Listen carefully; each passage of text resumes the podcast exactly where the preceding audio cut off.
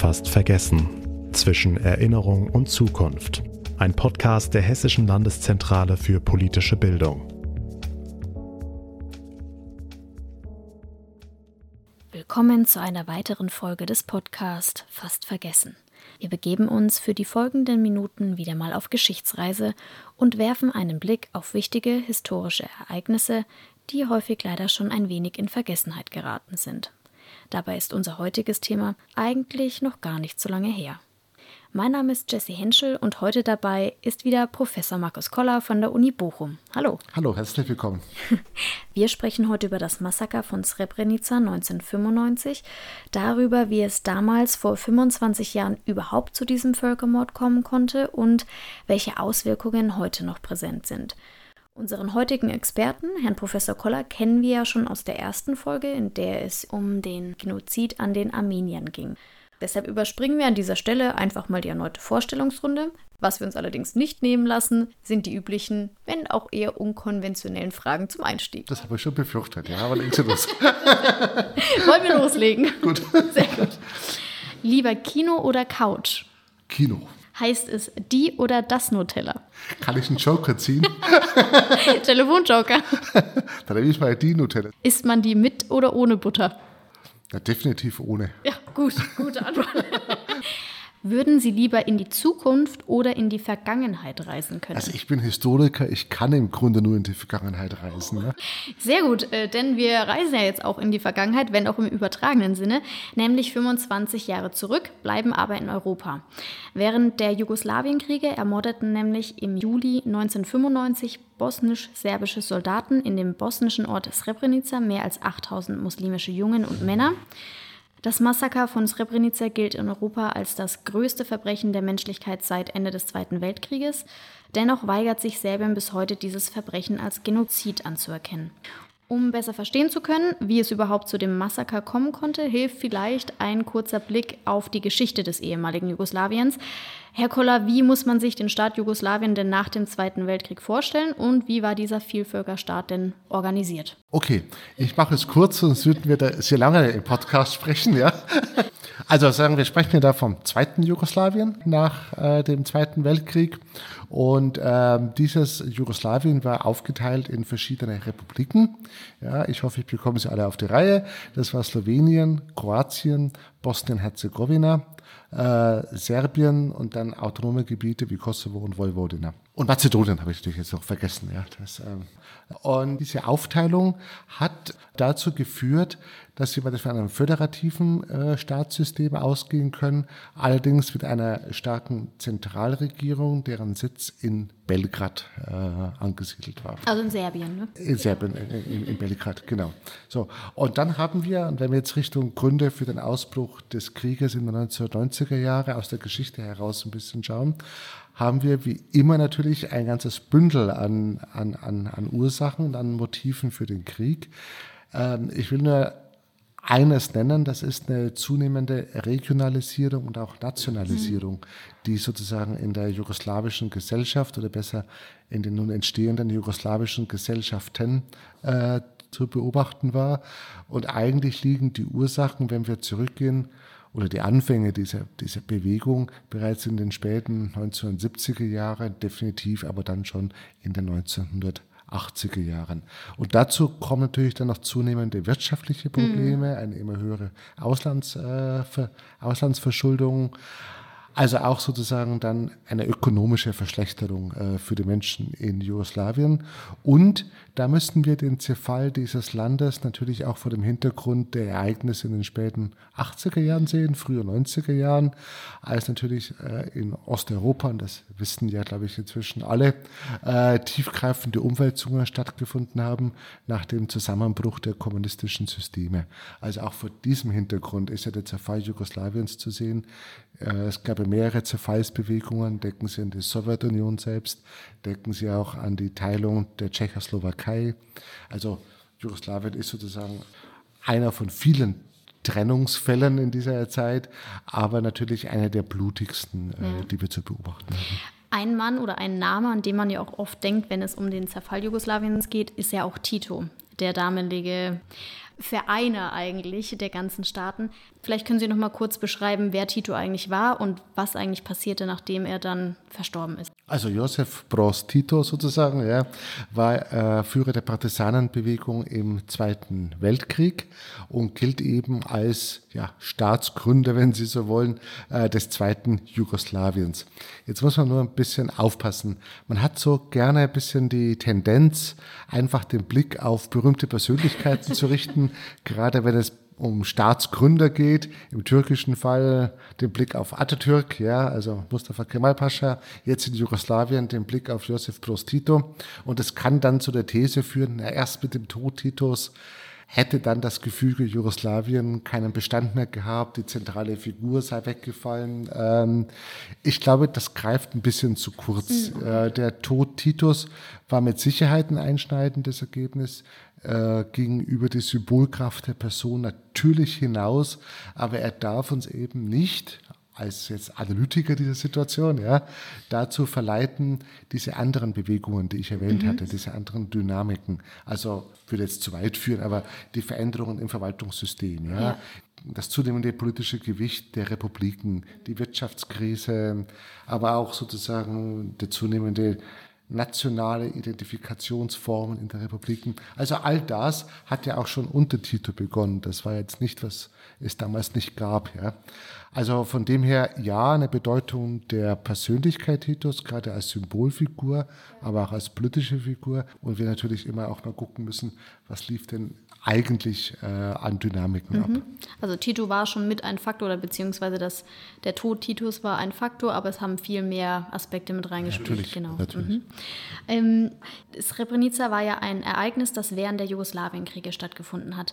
Wie kam es denn überhaupt dazu und ähm, ja, wie schnell haben Sie sich eigentlich ausgebreitet? Es war ja nicht nur in Bosnien direkt. Genau, also sagen die die Kriegshandlungen selbst, wenn man das wirklich im engeren Sinne versteht, mhm. ne, haben zumindest oberflächlich damit zu tun, dass äh, eine Unabhängigkeit der Republiken hätte verhindert werden sollen mhm. äh, und man versucht hat sozusagen ein zentrales Staatsgebilde wie Jugoslawien äh, zu erhalten. dazu gab es dann verschiedene Versionen, über die könnten wir jetzt lange, wenn Sie wollen, diskutieren. ähm, aber deswegen zeigt sich ja auch, wo die Kriegseinsätze stattgefunden mhm. haben, nämlich beginnend in Slowenien wo es relativ kurz äh, zu Kriegshandlungen kam und dann eben ausgreifend auf Kroatien und dann Bosnien-Herzegowina. Äh, also ganz kurz nur zum Verständnis, weil Slowenien sich quasi eigenständig erklären wollte. War einer der Gründe oder ein wesentlicher Grund dafür, ja. Und natürlich sozusagen, weil sie auch nach der europäischen Politik gefragt haben oder vielleicht noch fragen werden. vielleicht. Ja, auch hier spielt natürlich eine wesentliche Rolle, dass man natürlich auch auf Seiten der europäischen Mächte oder sagen wir so der westlichen Bündnisse vielleicht zu lange der Vision eines einheitlichen Jugoslawiens angehangen mhm. Und vielleicht diese Dynamiken im Land selbst unterschätzt hat. Also es war jetzt nicht der Grund äh, für den Kriegsausbruch, das wäre ja völlig falsch, ja. Aber sozusagen es war ein weiterer Faktor, der eben in diese Entwicklung mit hineingespielt ja. hat. Ja. Also dass zu lange dieser Idee hinterher gehangen wurde, dass es wirklich möglich ist, diese vielen verschiedenen Staaten, vielen verschiedenen Ethnien unter einem Jugoslawien zu vereinen. Ja, ich glaube, äh, möglich ist es ja schon gewesen. Deswegen gab es ja auch zwei Jugoslawien, ja. Also, ähm, aber sozusagen jetzt in dieser akuten akuten Situation, auch vor dem Hintergrund der großen geopolitischen Veränderungen. Ähm, Im Nachhinein ist man immer schlauer, aber sozusagen äh, wäre wahrscheinlich ein, ein nicht so langes Festhalten an der Vision mhm. eines einheitlichen Staates vielleicht zielführender gewesen.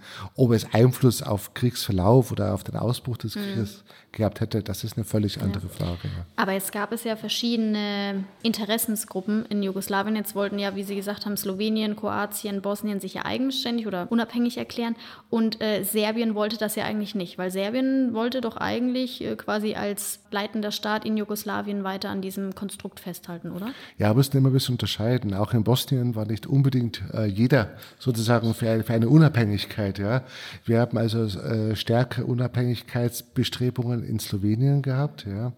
Wir haben sozusagen in Kroatien äh, mhm. stärkere Bestrebungen gehabt. In Bosnien gab es Diskussionen, letztlich auch die Entscheidung Richtung Unabhängigkeit, das ist schon richtig, äh, wie breit die Bevölkerung mitging Da wäre ich ein bisschen skeptischer, das zeigen ja auch die Wahlergebnisse letztlich, ja. ja äh, die man gehabt hat. Und dann natürlich bei der Bedeutung Serbiens oder damals ja noch Jugoslawiens, ja, da ist eben der Punkt, den ich vorher erwähnt hatte, die Frage nach dem nach den Vorstellungen einer jugoslawischen Staatlichkeit, natürlich unter der Vorstellung eines Milosevic unter sehr starker serbischer Dominanz. Das ist schon klar. Ja. Und mit Serbisch meine ich jetzt die politische Führung Serbiens, natürlich ja. Dominanz. Jetzt haben Sie es schon angesprochen, in Bosnien war das so ein bisschen zweigeteilt, weil Bosnien an sich ja auch, ähm, was die Bevölkerung anging, sehr ja, geteilt war. Es gab ja, ich glaube, ein Drittel war ungefähr bosnisch-serbischer Abstammung, dann ein Drittel wiederum waren muslimische Bosnier und dann noch andere Volksgruppen, ich glaube auch Kroaten und alles. Kann man Bosnien oder konnte man das wirklich als Staat fassen? Weil eigentlich waren das ja verschiedene ethnische Gruppierungen. Na, ich glaube, in Gesamtjugoslawien muss man eines beachten. Es ist mal ein Bild aufgekommen. Das hat ganz stark äh, Tony Blair auch in England immer wieder äh, betont. Ähm, und dieses Bild ist unter anderem auch von Historikern geschaffen worden, also ein bisschen an der eigene Zunft appelliert. Ähm, dass es so etwas gegeben hätte wie eine uralte Feindschaft oder alte Feindschaften mhm. zwischen verschiedenen ethnischen Gruppen und so weiter. Das ist, das ist eher ein Mythos und ein Bild als ein Ausdruck historischer Realitäten. Aber dieses Bild ist wirkmächtig geworden ja, und hat eine große Wirkungsmacht entfaltet, auch in der Politik gegenüber diesen Kriegen und diesen Ereignissen in Jugoslawien. Und hat dann zur Vorstellung sozusagen einer von verfeindeten Bevölkerungsgruppen geführt. Jetzt darf man aber nicht vergessen, äh, dass natürlich gerade eine Mobilisierungspolitik und eine Propagandapolitik, die solche Bilder gezielt fördert, natürlich zur Konsequenz hat, dass im Lauf der Zeit solche Bilder entstehen und gesellschaftlich und politisch durchaus wirkmächtig werden können. Aber es war natürlich nicht so, da bin ich davon bin ich ziemlich überzeugt, ja, dass äh, bestehende uralte Feindschaft oder Hass, wie es so schön hieß, letztlich äh, Ausdruck oder Ursache für den Krieg war. Ich glaube, da dreht man die Geschichte ein bisschen um, sondern dieses Bild wurde benutzt sozusagen oder ganz stark benutzt und auch vorhandene Stereotypen, die es natürlich gab, ja, äh, wurden natürlich dann sozusagen benutzt, um entsprechende gesellschaftliche Stimmungen und Bilder auch zu schaffen. Aber da muss man ein bisschen aufpassen, hier Ursache und Wirkung nicht gänzlich äh, zu vertauschen. Ja, jetzt wissen wir schon ein bisschen mehr über die ethnischen Hintergründe und die grundlegenden Konflikte zur damaligen Zeit im ja, südosteuropäischen Raum. Ähm, aber was genau passierte denn ab dem 11. Juli 1995 und in den Tagen danach in Srebrenica direkt? Ja, was passierte da genau? Das ist eine gute Frage. Ich kann jetzt nicht und ich weiß es auch nicht mehr auswendig, alles minutiös nachzuzeichnen. Nein, das müssen wir auch nicht. Aber Sonst sitzen wir bis morgen vielleicht sogar da.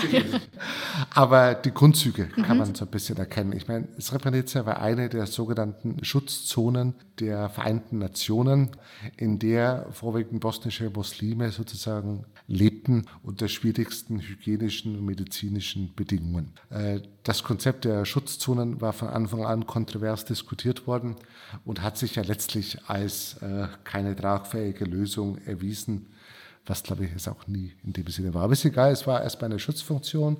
Diese Schutzzone war umgeben, weitgehend umgeben oder eingekesselt äh, von serbischen Truppen, bosnisch-serbischen Truppen und serbischen Truppen. Und äh, im Bereich des Juli, ich kann nicht mehr sagen, an welchem Tag auswendig, aber. Ich glaube, es war der 6. Juli. Dankeschön. Hat sich eben abgezeichnet oder hat zumindest das niederländische Bataillon, das ja in Srebrenica stationiert war, mittelschweren, leichten Waffen, gemerkt, dass sich die militärische Lage zu verändern beginnt, nämlich im Sinne, es wurde im Verlauf der Zeit immer deutlicher, dass sozusagen ein Angriff bevorstehen könnte, wobei, glaube ich, niemand so genau wusste oder dachte, dass damit eine Eroberung Srebrenicas verbunden wäre. Und das hat man, glaube ich, auch weitergemeldet an die zuständigen Stäbe äh, der militärischen Organisationen der NATO und so. Und da, glaube ich, sind dann mehrere Dinge zusammengekommen, nämlich eine äußerst schwierige Befehlskette, mhm. Die auch über Zagreb noch laufen musste. Ja. Dann sozusagen eine schwierige Einschätzung der tatsächlichen militärischen äh, Lage und auch das Problem, was eigentlich genau der Auftrag dieser Soldaten hätte sein sollen mit ihren militärischen Möglichkeiten. Ja. Also ich glaube auch eine ziemliche ja, ich würde auch sagen, Überforderung wahrscheinlich auch dann der Soldaten des niederländischen Bataillons, das dann in Srebrenica stand. Waren ja auch nicht viele, ich glaube nur 350. Ja, und natürlich, äh, letztlich ist das kein Ruhmesblatt für die militärischen Streitkräfte, die einen Angriff hätten vermeiden können und damit mit Sicherheit auch Leben retten können. Aber sozusagen äh, Schuldfrage muss ein anderes Gericht klären. Das kann ich als Historiker nicht. Ja, das verstehe ich absolut und ist ja auch gar kein Problem, denn wir wenden uns einfach für die juristischen Fragen wieder an den Völkerrechtler unseres Vertrauens, nämlich an Herrn Dr. Lars Berster, Experte für internationales Strafrecht. Herr Berster, es geht eben um das Massaker in Srebrenica beziehungsweise generell die Vergehen in Jugoslawien zu den Bosnien- und Jugoslawienkriegen.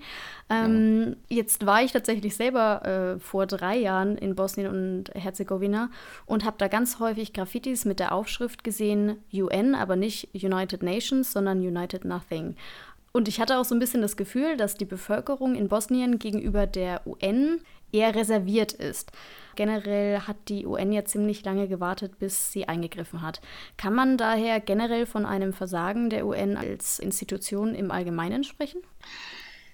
Ja, ich muss mich hier etwas ähm, vorsichtig ausdrücken, weil ich mit den historischen Abläufen hinter den Kulissen, also den inneren Vorgängen innerhalb der, der UNO im Vorfeld des Massakers an Srebrenica nicht hinreichend vertraut bin, um hier eine dezidierte Meinung abzugeben.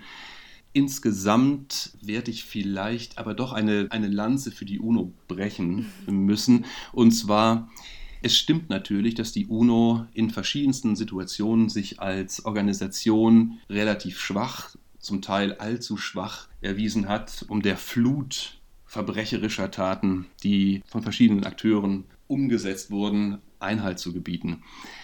Diese Schwäche der UNO ist aber vielleicht nicht originär eine Schwäche der UNO, sondern eher der Zurückhaltung, des Desinteresses, vielleicht auch der Schwäche der Mitgliedstaaten der Vereinten mhm. Nationen mhm. geschuldet. Also hier ist doch recht deutlich, dass man hinter der UNO die Schwäche der einzelnen Mitgliedstaaten, auch der führenden Akteure auf der internationalen Bühne sehen muss. Äh, die UNO ist handlungsfähig, insbesondere was die Friedenssicherung oder auch Friedensherstellung, Friedenserhaltung anbelangt, dann, wenn der Weltsicherheitsrat handlungsfähig ist. Und die Breite der Interessen, seinerzeit auch die Schwäche Russlands, führten dazu, dass der Weltsicherheitsrat sich nicht zu sehr robusten Entscheidungen durchringen konnte. Dann kommt immer noch hinzu, die UNO hat keine eigenen Truppen. Sie ist immer darauf angewiesen, dass willige Mitgliedstaaten ihre eigenen Truppen zur Verfügung stellen. Und das bedeutet in einem handfesten Bürgerkrieg auch, dass die eigenen Truppen der Mitgliedstaaten sterben können. In den 90er Jahren war die Bereitschaft der Mitgliedstaaten, die eigenen Soldaten auch möglicherweise größten Gefahren auszusetzen, mhm. in Kampfsituationen sicherlich auch beschränkt. Also insofern, wenn es hier auch um Schuldzuschreibungen geht, die nicht nur die eigentlichen Täter treffen sollen, sondern auch vielleicht diejenigen, die nicht verhindernd eingegriffen haben, dann müsste eine solche Schuldzuweisung sich nicht nur an die UNO, sondern auch an die dahinterstehenden Mitgliedstaaten richten. Hm. Ja, und äh, in den Niederlanden wurde das ja auch sehr intensiv aufgearbeitet und teilweise sogar eben diese Mitschuld ja juristisch festgelegt. Ja. Ja, und hm, 1994 war ja erst ein Jahr vorher mit Ruanda. Ja, das war, glaube ich, wie Sie sagten, zu der Zeit generell schon so ein bisschen ja, das Problem vielleicht generell auch der UN bis heute leider. Ja, ganz sicher. Ja. Ähm, jetzt ist ja aber trotzdem die juristische Aufarbeitung des Völkermords äh, in Srebrenica mittlerweile weitestgehend abgeschlossen und das Massaker an den bosnischen Muslimen wurde ja sowohl vom Internationalen Jugoslawien-Tribunal als auch vom Internationalen Gerichtshof als Genozid eingestuft. Ähm, auch wenn Serbien da ja. immer noch vielleicht Probleme mit hat, das anzuerkennen. ähm, sind mittlerweile denn alle Täter verurteilt bzw. zur Rechenschaft gezogen worden, die damals in Srebrenica eben diesen Massenmord begangen haben? Das ist ähm, äh, schwer zu beurteilen. Ich glaube und ich würde fast sicher sagen, dass das nicht der Fall ist. Ähm, einfach aus verschiedenen Gründen. Zunächst einmal, weil die Verfolgungsbereitschaft innerhalb der Nachfolgestaaten Jugoslawiens nicht besonders stark ausgeprägt ist. Das gilt nicht nur für Serbien, das gilt auch für ähm, natürlich was das Massaker in Srebrenica anbelangt, äh, trifft diesen Vorwurf vor allem Serbien, aber ebenso wenig stark ausgeprägt ist die Verfolgungspraxis etwa auch in Kroatien. Hm. Und äh, das ist vielleicht ein Stück weit sogar verständlich, ähm, denn junge Staaten, die sich einer neu gewonnenen nationalen Unabhängigkeit äh, erfreuen, tun sich vielleicht naturgemäß schwer darin, in die neue Unabhängigkeit, in die Autarkie, in das neue Gefühl von nationaler Einheit zu starten, in dem Bewusstsein, Mörder in den eigenen Reihen zu haben. Das kann hier eine Rolle spielen wird auch ganz sicher eine Rolle spielen. Ein anderer Grund für die geringe Verfolgung oder für meine Vermutung dass einige Täter bisher jedenfalls unbelangt geblieben sind, hängt mit der Natur der Massaker zusammen. Es gibt einfach viele Zeugen, nicht weil sie nicht mehr leben. Und dementsprechend schwer ist dann auch die Beweislage in solchen Fällen, denn anders als vielfach beim Holocaust der Fall war, wurde über diese Massaker, die gewissermaßen in einem Bürgerkrieg, äh, der permanent in Bewegung war, mhm. geführt wurden, da wurden keine schriftlichen Belege gesammelt. Ja. Also es kommt dann auf Zeugenaussagen an und von denen leben naturgemäß viele nicht, weil sie einfach umgekommen und ermordet worden sind. Äh, es kommt aber vielleicht so als tröstlicher Gedanke beim Völkerstrafrecht hinzu, das Völkerstrafrecht hat einen sehr, sehr langen Atem. Die schwersten Taten, insbesondere auch Völkermord, verjährt nicht. Und es gibt auch das Weltrechtspflegeprinzip, das auch die Verfolgung in jedem anderen Staat der Welt ermöglicht, völkerrechtlich ermöglicht, wenn die eigenen Staaten wenig willig oder möglicherweise auch unfähig sind, eine solche Verfolgung durchzusetzen. Also bleibt im Grunde das Damoklesschwert einer späteren Verfolgung lebenslang über den möglicherweise noch vorhandenen Tätern hängen das Weltgewissen ist vielleicht in Form dieses Damoklesschwertes dann äh, auch spürbar für jeden einzelnen Täter, auch wenn es nicht zu einer Verurteilung kommen wird in vielen Fällen. Hm. Aber die Erfahrung in Deutschland hat gerade gezeigt, dass selbst bis zu 74 Jahre nach der Tat Teilnehmer am Holocaust noch zur Verantwortung gezogen werden können. Also ein sanftes Ruhekissen gibt es hier für diese Täter nicht. Ja, das ist dann vielleicht auch eine gewisse Art von Strafe. Ja. ja.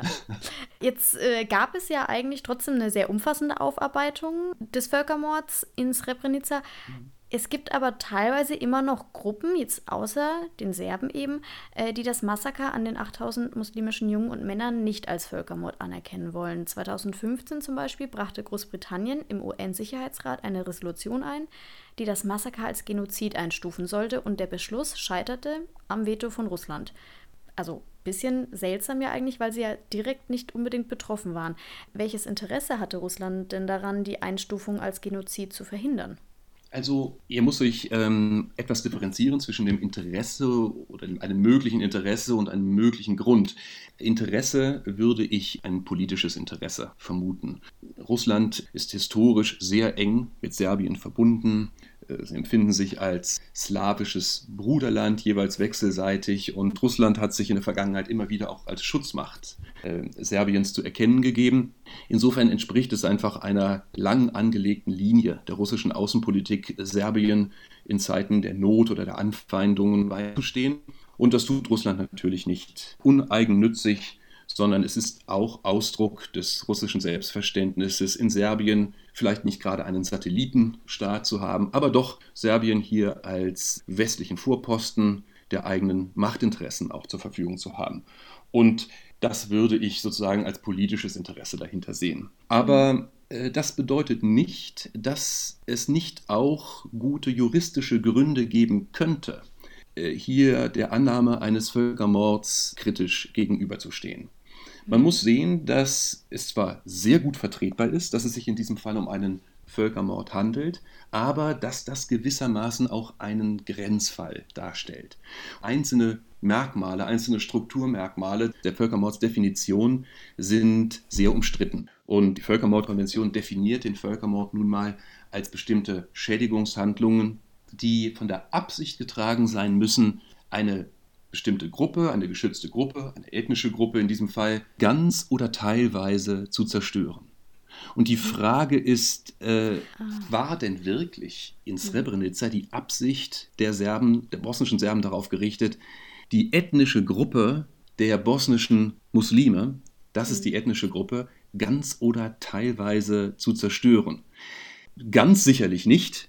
Ich glaube, das wäre wahnsinnig äh, gewesen. Das kann ja. kein ernstliches Vorhaben gewesen sein, hier die gesamte Gruppe der bosnischen Moslems zu zerstören. Einige Millionen insgesamt. Mhm. Äh, es kann also nur darauf gerichtet gewesen sein, einen Teil der Gruppe zu zerstören. Und hier stellt sich dann die Frage, was ist denn ein hinreichender Teil einer Gruppe, auf den die Absicht des Völkermords sich beziehen muss? Ähm, wenn man hier die Gesamtzahl der in Srebrenica lebenden oder zu dem damaligen Zeitpunkt äh, sich aufhaltenden Moslems sich äh, hier in Ansatz bringt, dann waren das etwa 40.000, von denen die 8.000 ermordet wurden. Mhm. 40.000. Auf die richtete sich möglicherweise hier die Vernichtungsabsicht bei dieser genozidären Aktion. Äh, das wären dann aber insgesamt vielleicht mal gerade 2% der gesamten bosnischen äh, muslimischen Bevölkerung.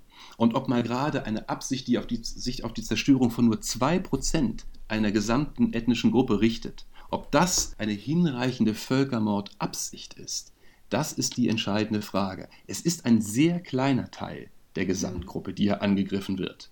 Und sogar ein noch kleinerer Teil, nämlich letztlich in Anführungszeichen nur 8000, die dann auch tatsächlich ermordet worden sind. Ob das ausreicht für die Völkermordabsicht, das kann man bezweifeln.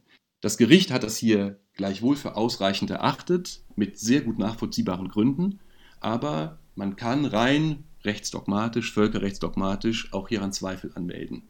Wenn man das bezweifelt, dann handelte es sich möglicherweise nicht um einen Völkermord, dann aber jedenfalls gleichwohl um ein Verbrechen gegen die Menschlichkeit, mhm. also um ein anderes, genauso schwerwiegendes Völkerrechtsverbrechen. Nur anders benannt quasi. Das dann anders benannt wird, ja. ja. Im Ergebnis verändert sich also nicht viel. Das bleibt ein fürchterliches Verbrechen, das die internationale Rechtsgemeinschaft als Ganze erschüttert und deshalb auch unbedingt verfolgungswürdig ist. Ja. Aber die Einstufung als Völkermord spezifisch lässt sich durchaus mit anerkennenswerten Gründen bezweifeln. Ich würde dem nicht folgen, aber das könnte man. Mhm. Ja.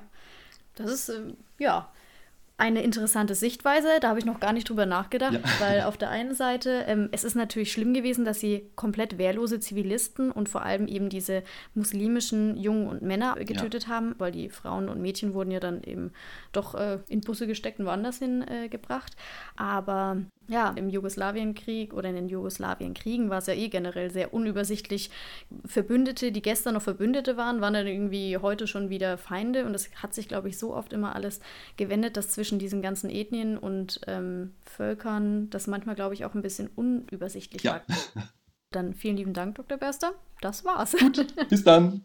Und nun wieder von unserem kleinen Ausflug in die Rechtswissenschaft zurück zur Geschichte zu unserem Historiker Professor Markus Koller. Wir haben es ja schon öfter angesprochen, in Srebrenica wurden fast ausschließlich nur Männer und Jungen getötet. Frauen und Mädchen ließ man gehen. Warum hat das bosnisch-serbische Heer unter Ratko Mladic denn nur die männlichen Flüchtlinge töten lassen?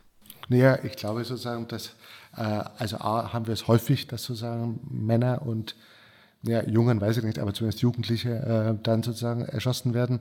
Das hat äh, Gründe in der Haltung gegenüber Geschlechtern. Das erforscht ja auch die Gewaltforschung ganz intensiv, wie sich äh, Gewalt spezifisch gegen Geschlechter äh, wendet. Das ist ein Punkt, ja. Geschlechtervorstellungen und so weiter. Dann natürlich auch, das Wort klingt ganz falsch, ist auch Sicherheit jetzt auch falsch, ja, Kriegserwägungen heraus, also potenzielle Soldaten sozusagen. Mhm. Und jetzt wurden ja aber von diesen, ich glaube, 25.000 äh, Flüchtlingen 8.000 eben hauptsächlich junge mhm. Männer erschossen und dort verscharrt. Und der Oberbefehlshaber, eben Ratko Mladic, also da gibt es eine sehr makabere Situation. Der hatte sich am 11. Juli eben 1995 vor eine serbische Kamera, ein Kamerateam gestellt und dann äh, gesagt, hier sind wir am 11. Juli 1995 im serbischen Srebrenica am Vorabend eines anderen großen serbischen Festtages schenken wir dem serbischen Volk diese Stadt, denn endlich ist der Zeitpunkt gekommen, nach dem Aufstand gegen die osmanischen Tyrannen auf diesem Boden Rache zu nehmen.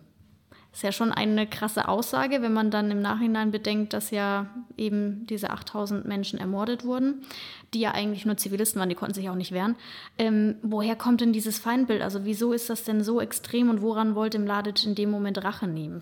Ja, das was wir schon im Podcast jetzt auch öfter hatten, das ist die politische und gesellschaftliche Wirkungsmacht von Geschichtsbildern und von nationalen Narrativen, also Erzählungen, Erzählmustern sozusagen. Ja. Es gibt nicht nur im serbischen Fall, auch im Bereich anderer Staaten, Nationen, ja bestimmte Erzählungen, wie ich mir die Geschichte so vorstellen sollte, wenn ich denn der offiziellen Logik folgen würde. Ja?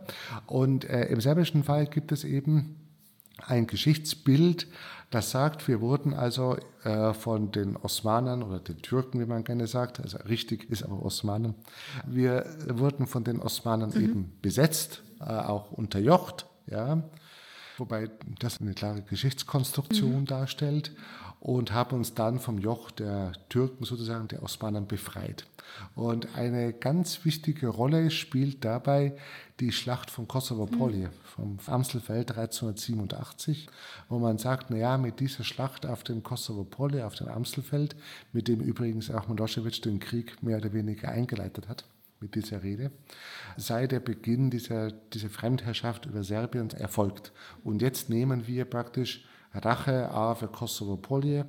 Wir nehmen Rache sozusagen für die Niederlage gegen die Osmanen oder für die Besetzung äh, durch die Osmanen. Und man sieht natürlich dann in der muslimischen Bevölkerungsgruppe letztlich die ja, Nachfahren, klingt ein bisschen komisch, aber letztlich in Anführungszeichen Nachfahren dieser osmanischen Herrschaft. Ja.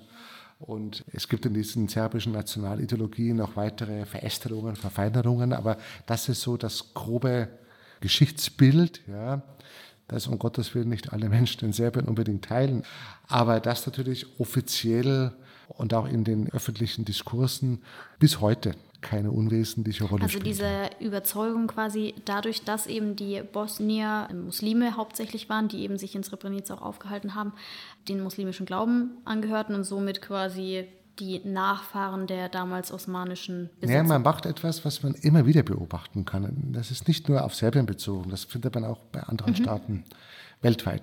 Man dockt sozusagen aktuelle Geschichte an einem bestimmten Zeitpunkt der Vergangenheit wieder an. Mhm. Also, äh, wenn, Sie jetzt diesen Fall nehmen, sagen wir mal der Bosnienkriege, die Jugoslawienkriege, ja. ja. Man dockt das in den Worten von Ratko Mladic, kommt es ja zum Ausdruck, auch bei Milosevic kam es zum Ausdruck. Man dockt praktisch am Ende der osmanischen Herrschaft wieder mhm. an. Obwohl die ja viel weiter zurückliegt. Richtig. Jetzt führen wir aber den Kampf weiter oder wir führen den Kampf wieder. Also manchmal sozusagen haben wir das und können, das können wir häufiger beobachten, mhm. dass aktuelle Dinge angedockt werden an bestimmten Zeitpunkten der Geschichte. Die EU war ja auch quasi eine Institution, die eventuell hätte helfen können. Mhm. Die war ja kurz vorher erst gegründet worden, also beziehungsweise mhm. das, was wir jetzt als EU kennen. Konnte denn oder hat die EU irgendwas getan, um den Flüchtlingen zu helfen oder waren die quasi noch mit sich selbst ein bisschen beschäftigt? Ja, beides. Also ich meine, man, man merkt in der Europäischen Union, das war ja auch die Zeit, wo die deutsche Einheit langsam so ein bisschen äh, noch ein politisches Thema war.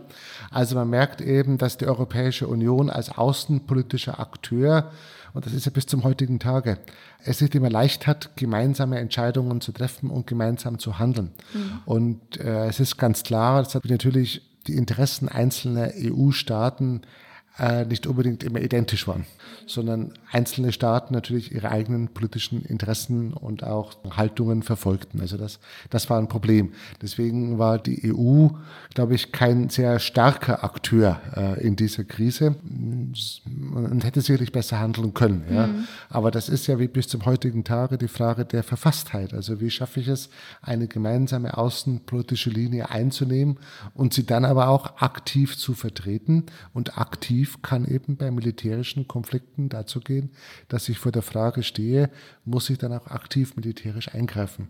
Ja, und die Debatte hatte dann Deutschland später auch geführt im Kosovo-Krieg. Also das kommt noch hinzu. Das spiegelt sich ein bisschen die Gegenwart äh, letztlich wieder. Und so meine Antwort ist, natürlich hätte man mehr tun können, auch mehr tun müssen äh, zeitweise. Nur eben, das hätte eine einheitliche Außenpolitik von Anfang an natürlich erfordert. Hm. Ja, was wir bis heute ja nicht wirklich haben. Ja. das stimmt, ja. Ähm, jetzt sind aber ja trotzdem grundlegende Konflikte zwischen den unterschiedlichen Völkern auch bis dato ja nicht komplett aus der Welt geschaffen. Es gibt ja immer wieder auch äh, Serbien, das ja bestimmte Forderungen stellt, dann auch Kroatien, ähm, teilweise auch Bosnien, Mazedonien. Ähm, hatten denn die Balkanstaaten immer noch so ein generelles Nationalismusproblem oder bezieht sich das auf andere Grundlagen, warum es da immer noch so zu Spannungen kommt? Weil natürlich ähm, viele Staaten sind, und nicht viele, so viele sind es ja nicht, aber einige der Staaten sind Neugründungen oder erst jung gegründet worden und die befinden sich natürlich immer noch in einem Staats- und Nationsbildungsprozess, wo natürlich erstmal sozusagen herausgearbeitet werden muss, oder wird, ob es muss, weiß ich nicht, aber wird, was ist eigentlich meine Nation? Ja? Wie mhm. definiere ich meine Nation? Und das mag auch erklären, weil dieser Prozess häufig noch im Gange ist, dass damit auch Unsicherheiten verbunden sind, die dann in einen übersteigerten Nationalismus abdriften können. Das, das eine und im Augenblick ist es ja so, dass wir von der Welle des Nationalismus ja global wieder etwas betroffen sind, ja, wo einfach nationale Politik, ethnonationale Politik, religiös aufgeladen, nicht selten, ja, wieder an, an großer politischer Bedeutung gewinnt. Also wir haben sozusagen hier eine Bewegung, die global aufgestellt ist und die natürlich dann regionale Sonderformen einnehmen kann. Aber insgesamt fügt sich dann Südosteuropa in dieses Muster mit hinein. Mhm. Und die Spannungen, klar, sind da. Zum einen sind das noch die Folgen äh, des Krieges, des nicht aufgearbeiteten Krieges, also die Staaten und die politischen Eliten vor allen Dingen, äh, wären schon sehr gefordert, ja, sich an einer Aufarbeitung des Krieges äh, zu beteiligen. Aber die Eliten verweigern sich dem weitgehend. Was unternimmt denn aber die Europäische Staatengemeinschaft, damit sich ein Srebrenica vor Ort oder eben ein erneuter Bürgerkrieg nicht äh, wiederholt? Ja, das sozusagen die Staatengemeinschaft ist ein Instrumentarium, das solche äh, Verbrechen möglicherweise ja, verhindern kann oder zumindest die Wahrscheinlichkeit reduzieren kann, dass es passiert.